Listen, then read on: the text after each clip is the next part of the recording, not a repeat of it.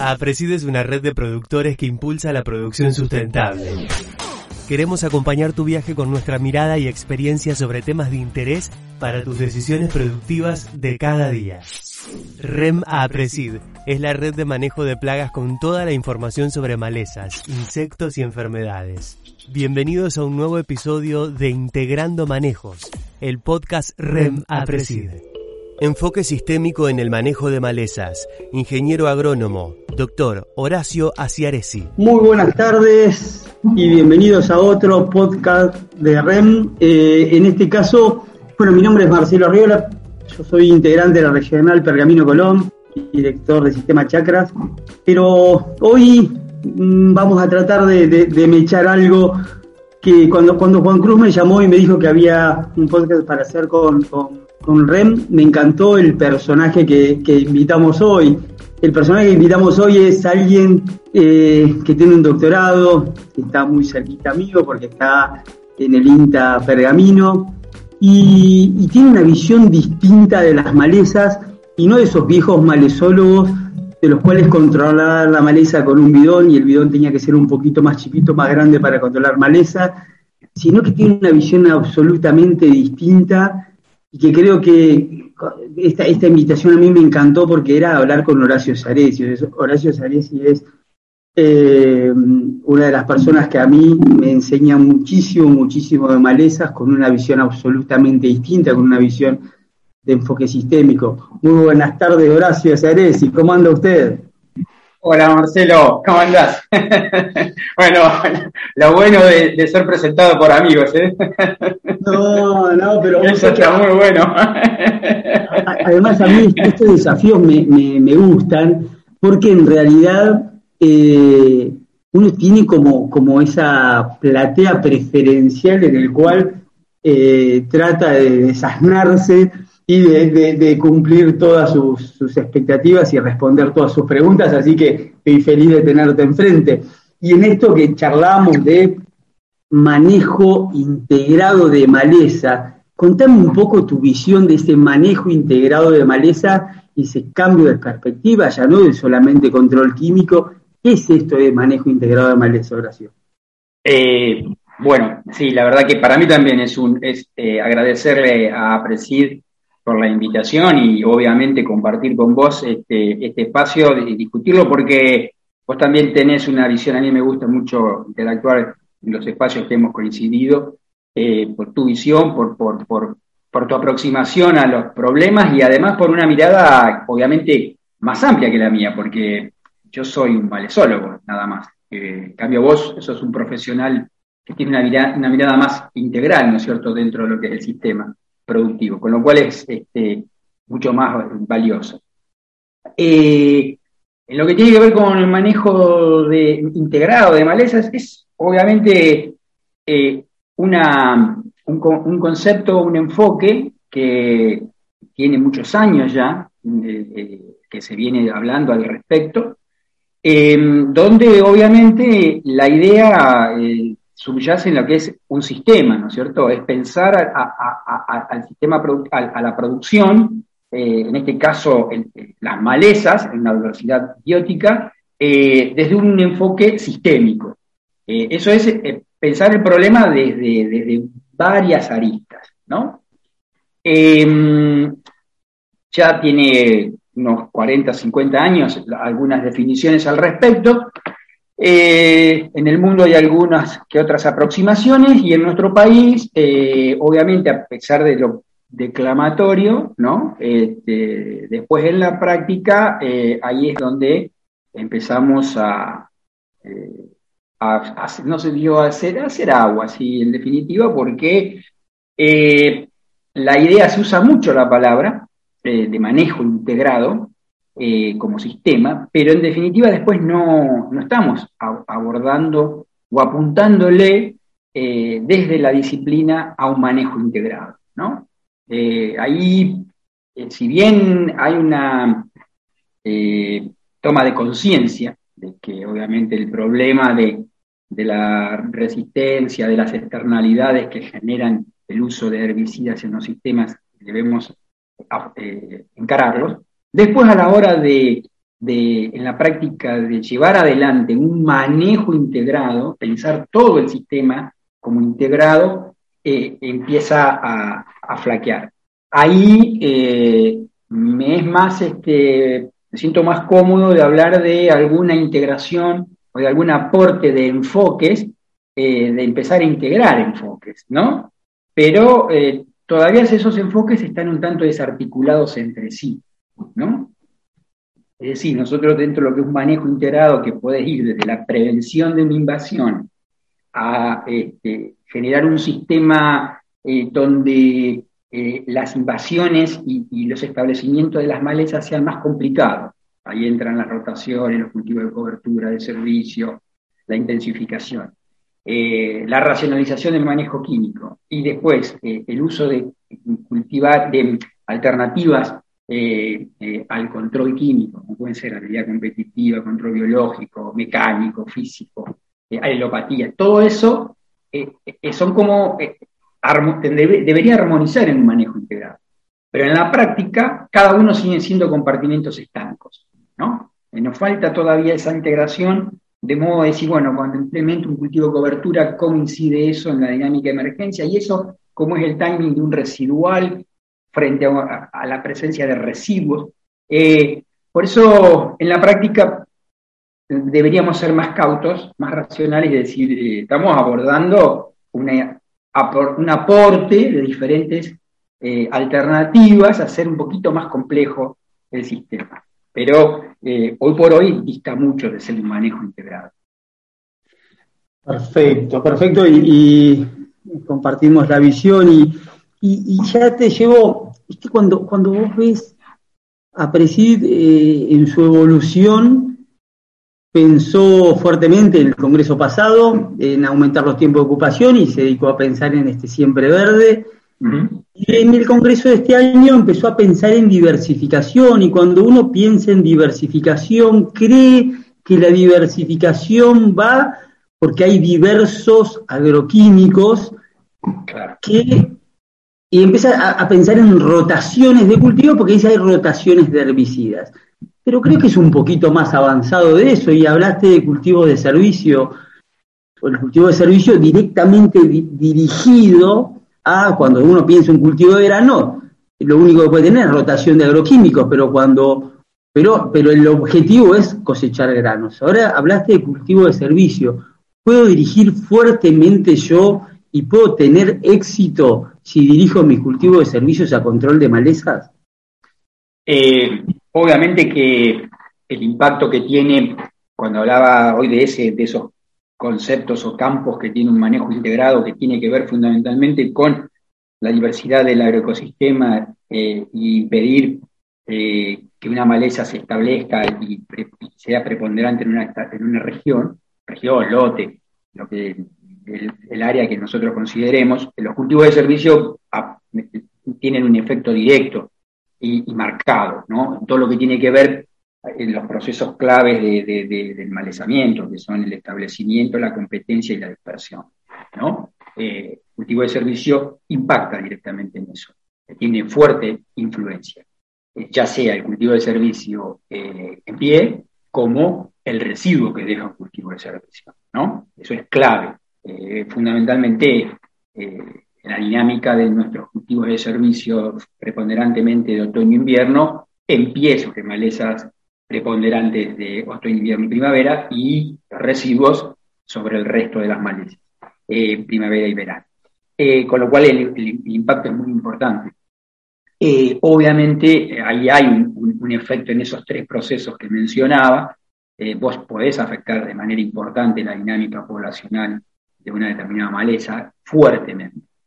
Eh, lo que ocurre es que después, eh, ahí está el tema, eh, no solo por tener un cultivo de servicio dentro del sistema, tengo el problema de maleza solucionado y lo que, lo que no debo dejar de pensar es que las malezas, por esa presión que ejerzo con el cultivo de servicio, van a, a empezar procesos evolutivos de adaptación a esa condición. ¿No? Entonces, eh, lo que tenemos que pensar es en la diversidad de ese sistema y donde el cultivo de servicio viene a ser un aporte preponderante, ¿no? Pero que tenemos que, no debemos soslayar la posibilidad de que empecemos a tener procesos de adaptabilidad de determinados biotipos, de determinadas especies a esa condición, ¿no? Entonces, eh, me imagino, una monocultura de un cultivo de servicio repetida determinada cantidad de años en un mismo lote, vas eh, a, empezar a visualizar procesos de acostumbramiento de determinados biotipos a esa condición. Entonces pasaste de la presión de selección que ejercías con un herbicida a la presión de selección que generás con un cultivo de servicio. Que es mejor, obviamente, eh, ¿no? La externalidad que puede llegar a tener eh, en el ambiente es, además de todo el aporte que hace un cultivo de servicio a lo que es fertilidad física, química y biológica, obviamente, ¿no? Eh, no lo estamos enfocando en este punto. Pero la idea de eso es, eh, bueno, ahí debo tener la idea del enfoque lo más amplio posible y lo más diverso posible para este, tratar de que el cultivo de servicio me aporte y no me genere un cambio de flora dentro de la, del, lote y, cambie un problema por otro. Y entonces después tenga que volver a, este, eh, un cóctel porque cambié una maleza preponderante por otra, ¿no es cierto? Eh, creo que eso es este, lo que hay que tener en cuenta. Eh, el aporte que hacen es este, realmente importante y el ajuste tecnológico que, que, implica un cultivo de servicio es realmente importante. ¿no? Es todo un desafío. Absolutamente claro, y, me queda algo que, puedo seleccionar malezas con herbicidas como lo venimos haciendo hace años, apurando resistencia porque la presión de selección es mayor, pero también lo puedo hacer con cultivo de servicio. Y si yo, y hablaste de diversidad, y, digo, me quedo pensando, uno siempre piensa la diversidad como una diversidad temporal, ¿no? Ahora, ¿me puede ayudar la diversidad espacial? O sea, y acá ya me pongo en policultivos, eh, en la dinámica de maleza. Sí, porque, eh, claro, eh, es así tal cual como, como lo planteas. La idea de esa, esa, esa diversidad no solo tiene que ser temporal, sino también tiene que ser espacial. Y en, ese sentido, eh, ¿cómo generamos diversidad espacial? Bueno, vos lo mencionás, los policultivos.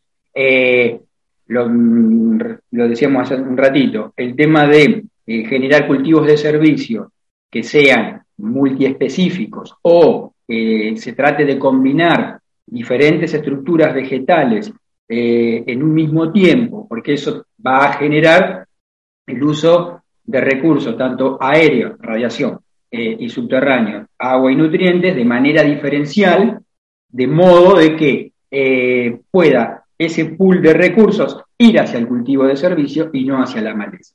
Ahí es clave eh, tener una diversidad de, estructuras vegetales que permitan ese, uso diferencial del recurso. Ahí la maleza tiene menos chances de, poder prosperar, de ejercer un efecto competitivo, de interferencia en definitiva, y establecerse eh, en una determinada región.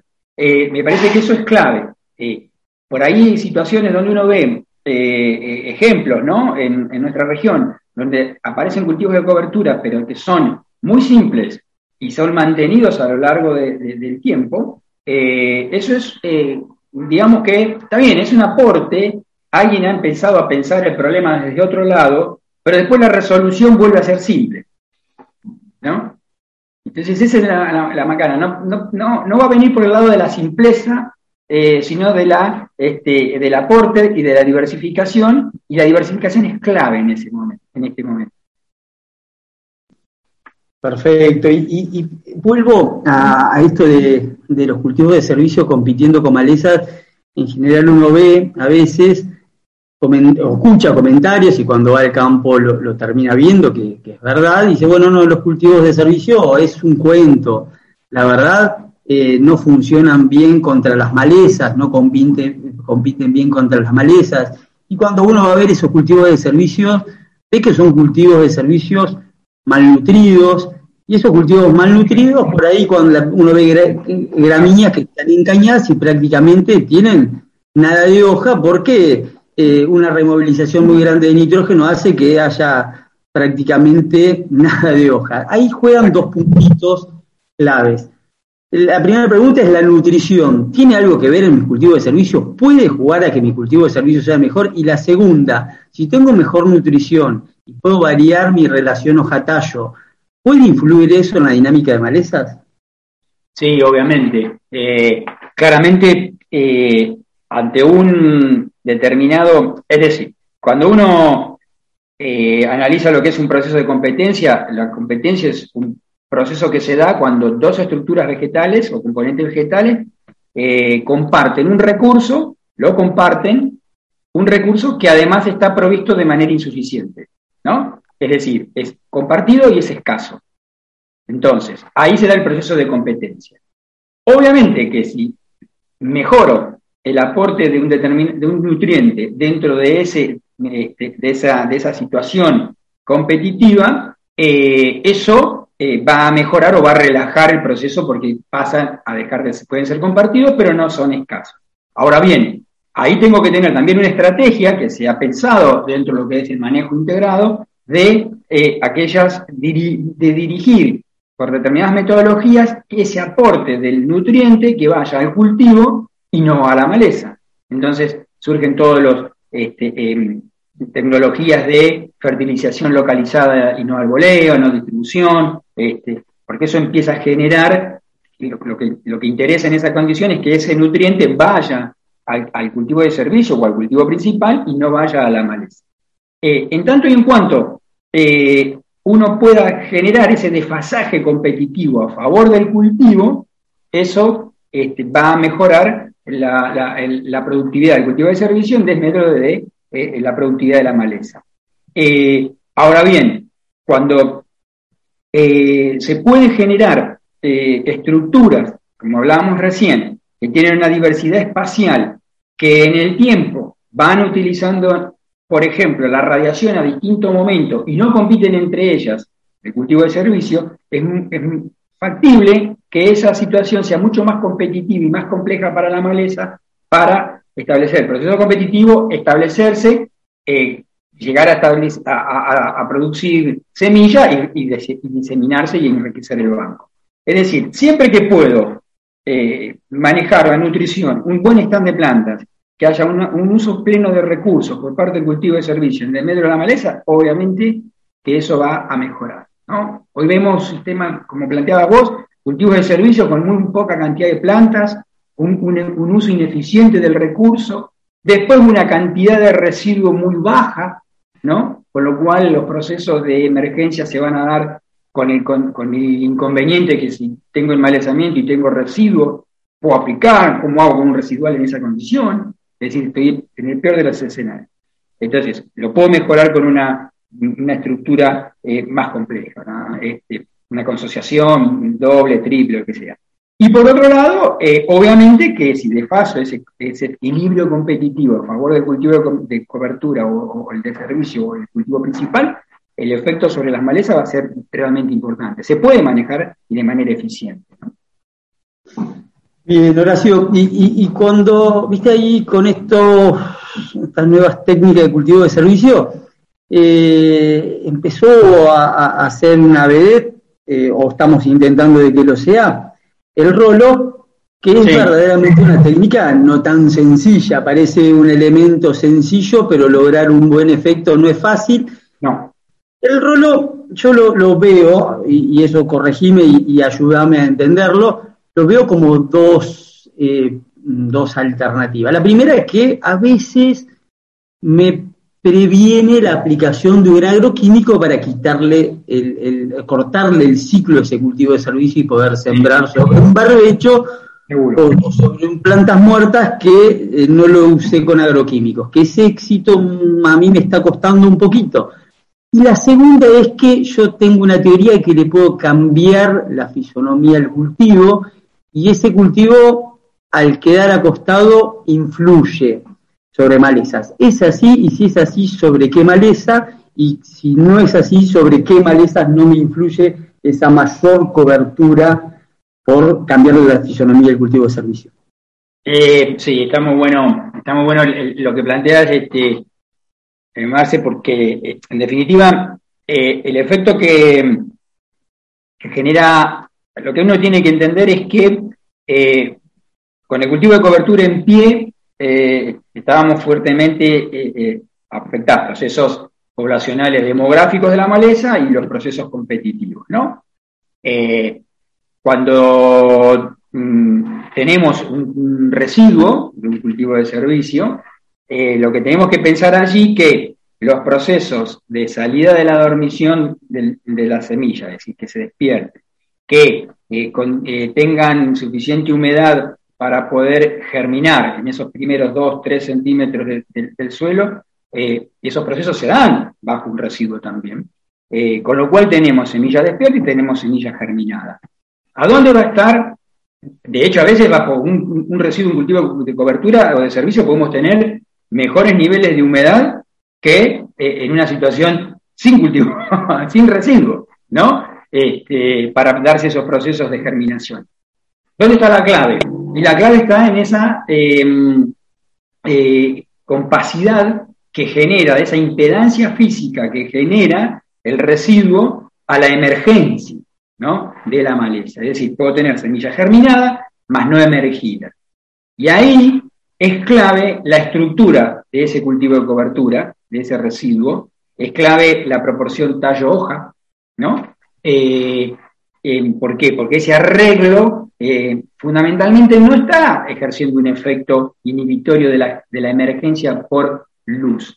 Es fundamentalmente por una impedancia física, que es la que genera la, eh, inhibe la emergencia. Es decir, la semilla se despertó, germinó, eh, es una semilla que está muy superficial y lo que necesito es una muy buena compacidad de residuos, este, muy buen arreglo tallo-hoja para que eso impida la emergencia de esa maleza. Y ahí, obviamente, aquellas semillas de eh, tamaño de semilla chica, que tienen poca reserva, donde el proceso de emergencia es crítico, eh, cuanto más cantidad de, residuo tengo, pero además eh, eh, el arreglo de ese residuo es bien compacto, la posibilidad de emerger y que gaste esa reserva es mayor que en el caso de semillas, de maleza de semillas grandes, ¿no? Entonces ahí entra el juego, obviamente, volviendo a, tu, reflexión, el rolo. Y el rolo es, si uno tiene la posibilidad de terminar un cultivo de cobertura, eh, más allá de lo que planteabas, de, la cuestión del no uso de un herbicida para terminar eh, el, cultivo de servicio, el rol lo que tiene es un efecto muy importante en lo que es eh, el aporte que hace, cómo se estructura ese residuo en el, este, en el suelo, ¿no? que permite una mayor compacidad y un mejor arreglo. Fundamentalmente en lo que está asociado a semillas chicas, ¿no? Este, hay otras semillas que ahí, bueno, entra el balance entre la cantidad de residuo que tengo, umbrales de 7.000, 8.000 kilos están en nuestra región mm, mm, este, indicados como eh, que tienen un muy fuerte efecto de impedancia física a la emergencia, eh, pero son umbrales que hay que alcanzar. Eh, y el otro punto tiene que ver con la calidad, es decir, la duración de ese residuo. Si a las 15 días me quedo con la mitad del residuo, voy a tener procesos de emergencia. Bien, muy bien. Menores, afectadas, ¿no es cierto? No es que, no, que va a ser igual, pero bueno, eh, pero hay emergencia. Me, agarro, me agarro de esto que decís de, menores y me agarro de otra cosita que dijiste de procesos y, y me quiero llevar, quedar en, la palabra éxito y parar en la palabra éxito. Y digo, muchas veces escucho que el cultivo de servicio no fue exitoso porque tuve que aplicar un agroquímico. Esto es una tecnología de proceso. Si es una tecnología de proceso, yo puedo esperar que necesito varios años de continuidad para poder corregir y acomodar mis lotes en cuanto a malezas, o es muy cortito el periodo y, en un año puedo lograr eso. ¿Es, ¿Es tecnología de proceso o tecnología de insumo esto de los cultivos de servicios pensaba mal esa oración? Claro, eh, está muy buena la, reflexión y todo, lleva a, pensar. Es decir, eh, si uno se enfrenta al cultivo de servicio como un sustituto de un insumo que es el herbicida, es decir, y lo tomo como un insumo más, eh, obviamente que eh, me voy a estar mirando nuevamente los procesos de, corto plazo, al año siguiente reitero, en vez de, reiterar los mecanismos de acción que estaba utilizando para un barbecho, lo hago con un cultivo de servicio, porque digo, bueno, no uso herbicida, uso un cultivo de servicio. Miro con un, con un faro corto. Entonces ahí estoy, estoy mirando al cultivo de servicio como un insumo, cuando en realidad, la idea cuál es? Bueno, hago un cultivo de servicio, como debe ser, ¿no? Si es multiespecífico, mejor. Si tengo un buen stand, un stand de plantas adecuado, un adecuado uso de recursos, eh, un, residuo en cantidad y calidad adecuado, bueno, puede haber procesos de emergencia.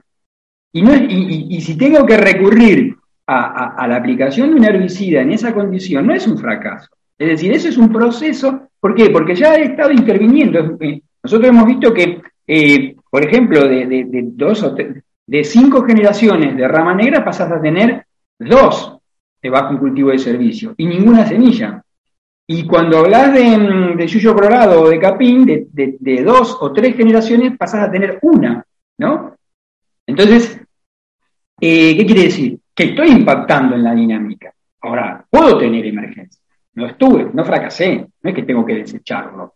Lo que tengo que hacer es pensar que al año siguiente tengo que generar una combinación que no me genera una adaptabilidad de, esa, este, de esas plantas de yuyo colorado que, emergieron, que se están adaptando a esa condición. Entonces tengo que variarlo. Entonces ahí es un proceso al cual yo voy a estar apuntando.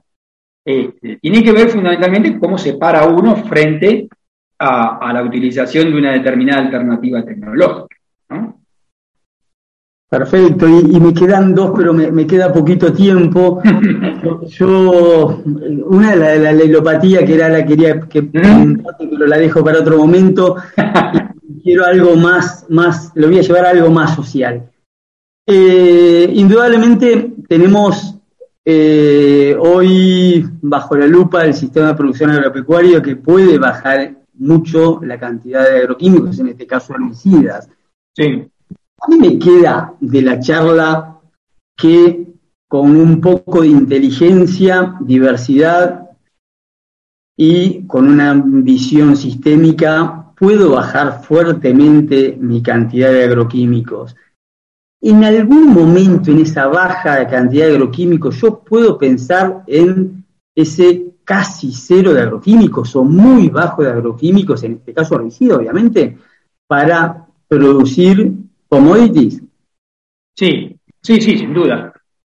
Eh, eh, obviamente, digamos que eso sería una producción agroecológica, eh, donde la intervención de un insumo, de un herbicida en este caso, está contemplado en tanto y en cuanto sea racional y oportuno, ¿no? Dentro del sistema. para eso, ¿qué tengo que tener? Conocimiento. Y es lo que implica, entonces, necesito conocer cómo funciona un cultivo de cobertura eh, de servicio, cómo impacta en las malezas preponderantes que tengo eh, en, una determinada región, en lo que tiene que ver con estos tres procesos que hablábamos al inicio, en la dinámica poblacional y en el malezamiento A, 2, 3, 4 años. Eh, necesito conocer el timing de las malezas de, preponderantes de cómo se van dando en una determinada región a lo largo del año. Entonces yo ya sé cuáles son los procesos de establecimiento y de competencia. Entonces puedo decir, ¿cómo intervengo? Bueno, puedo, intervenir, no tengo alternativa de un cultivo de cobertura, bueno, de servicio, bueno, eh, puedo hacer una, sola aplicación de un graminicida, perfecto. Puedo pasar de seis aplicaciones, siete u ocho, como se da en algunas zonas de, nuestro, de nuestra región, a una. No, no, es que no voy a hacer ninguna, puedo intervenir. ¿Por qué? Porque yo sé que cuando intervengo en ese momento, estoy en un cuello de botella del ciclo de la maleza que impacto fuertemente. Y después cambio y, le, paso la responsabilidad al cultivo de servicio, por ejemplo, ¿no? Este, y al año siguiente se la paso al cultivo principal eh, con eh, que tenga un comportamiento de habilidad competitiva diferente. Eh, es decir, es posible, claramente que es posible. En tanto y en cuanto sea diverso, se mantenga a lo largo del tiempo y obviamente generemos el conocimiento asociado a las variantes que vamos encontrando a lo largo del tiempo, del tiempo y del espacio. ¿no? Nuestras escalas de, estudio y de experimentación eh, suelen ser a veces muy, muy reducidas y, los procesos de animalizamiento se dan a veces en áreas más importantes, más grandes, y bueno, y ahí hay que eh, compatibilizar eh, cómo funciona la maleza y cómo funciona nuestro estudio del problema. Y la última, me voy, y Juan Cruz, espero que no me retes, pero, pero necesito hacértela. Yo, ahora si si lo tengo acá en el INTA Pergamino, veo todas las curvas de cortes de, de, cada una de las empresas que tenemos en la zona, veo un trabajo terrible para abordar este problema de malezas, y cuando salgo del INTA, agarro la ruta y sigo y veo ha hecho eso. Entonces me queda como que hay una brecha grandísima en lo que dice que hay que hacer Horacio Cearesi y lo que no se hace. ¿A qué crees que se debe esa brecha y cómo la podemos mejorar? bueno, ahí hay una cuestión de lo que hablamos, ¿no es cierto?, de lo que es el manejo. A ver, eh, nosotros desde lo que nos toca generamos el conocimiento y estamos convencidos de que hay que generar ese conocimiento, cambiar las escalas las escalas espaciales y temporales de la, aproximación del problema. Bien, eso lo podemos en mayor o menor medida tratar de ir abordando. Ahora después hay otros componentes que juegan. Eh, eh, el sector privado que juega ahí, dentro del sistema que es muy importante, con lo cual tiene que eh, comprender el cambio de la situación, ¿no? y entonces ahí hay que empezar a pensar la aproximación de cómo ingresa un herbicida al sistema, que no es lo mismo que hace 5 y que hace 10 años, ¿no? Eh, eso requiere este, de, una toma de conciencia y de, obviamente, después ver cómo funciona un, determinado ingrediente activo cuando en vez de aplicarlo tres, cuatro veces en el ciclo, lo aplico una. Eh, la otra es la concientización de, la disciplina, de colegas, asesores, productores, ese es un punto. Eh, muchas veces soslayamos al productor, que es quien toma la decisión. Nosotros vamos por un lado y las decisiones están tomándose por otro. Y la otra es el, Estado. El Estado como, como, el Estado habló no de gobierno, hablo de políticas de Estado, ¿no? Políticas de Estado que, políticas de Estado que entiendan que eh, cuál es la gravedad a la cual nos enfrentamos y además cómo funciona el, sistema y, en ese sentido poner políticas de incentivo que a mí me, me sirvan diversificar, me sirva rotar, me sirva tener un, contrato no a un año ni a seis meses, sino a cinco, eh, ¿no? Este, y además, hay una cuestión que veo eh, cuando se empiezan a generar este, en estos espacios eh, institucionales, ya son políticas de gobierno, donde dicen, bueno, ahora tenemos una secretaría que se va a encargar de esto. Y lo que primero se hace es llegar a una región y tratar de cambiar la dinámica de, producción de la región. Cuando en realidad eso es muy difícil. ¿no? Entonces, el desafío es, bueno, eh, eh, ser este, sustentables y racionales con lo que en la región se está haciendo, porque funciona porque es económico y porque es sostenible eso. Bueno, eh, entonces yo creo que esa, comprensión a veces es lo que está faltando, ¿no? Y cuando vos salís del índice, empezás a a mí me pasa lo mismo, decís, wow, es muy grande, pero me parece que hay algunos puntos donde se puede empezar a tocar eh, y está en nosotros también llamar la atención sobre eso, ¿cierto? Todo lo que estamos involucrados tenemos que llamar la atención sobre eso. Bueno, muchísimas gracias, eh, Horacio, ya le vamos dando cierre, agradecidísimo desde el lado de APRE de que nos de que nos enseñes tanto como siempre. agradezco, a, Eugenia y a, Juan Cruz por invitarme a este podcast de, de, de, que la verdad que, de REM, que la verdad que me encanta. Muchísimas gracias. Eh.